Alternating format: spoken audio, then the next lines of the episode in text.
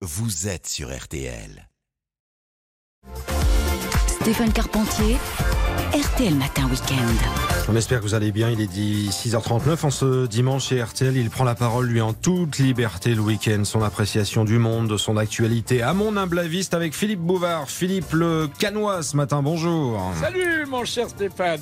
Bonjour vous tous. Eh bien, si on ignore encore comment s'achèvera le 75e festival de Cannes, on sait déjà qu'il a ouvert ses portes sans qu'exceptionnellement un ministre de la Culture aide à les pousser.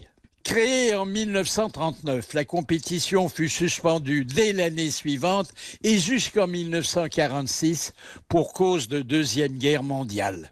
En mai 68, c'est-à-dire euh, à l'époque où l'on projetait plus de grenades que de films, les comédies syndicalistes qui étaient interprétées chaque soir sur la scène du théâtre de l'Odéon se substituèrent aux longs métrages de fiction habituellement présentés sur la croisette.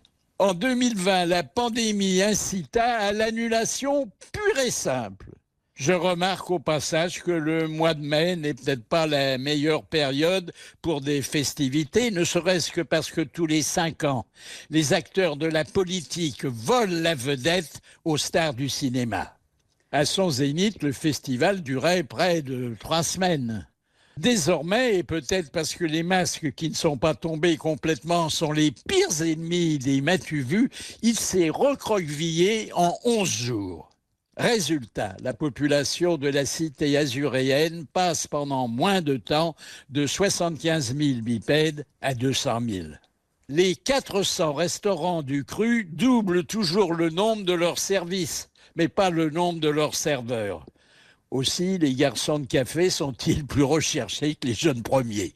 Sur les plages locales, les prix ont augmenté de 30 à telle enseigne que pour disposer pendant quelques heures d'une chaise longue, il en coûte presque aussi cher que pour l'acheter.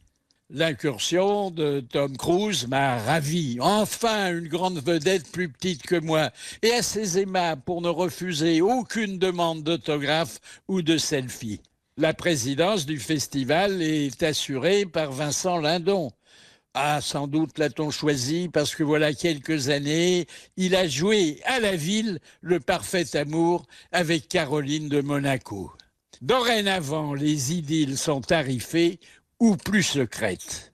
Voilà six décennies et demie, Grace en visite euh, sur le rocher, avait rencontré le prince régnier. Eh bien, il s'en suivit un mariage qui fit pas seulement le bonheur des conjoints, mais aussi celui des magazines en couleur. Deux petites princesses et hélas, un accident de voiture qui transforma Régnier en veuf inconsolable. Ah ben comme quoi, la vie et la mort de tous les jours sont d'inépuisables scénaristes. Enfin, c'est mon avis, rien que mon avis, mais je le partage. À samedi prochain. Rendez-vous est pris, Philippe. On se dit au week-end prochain pour de nouveaux épisodes d'un Mon âme la vie.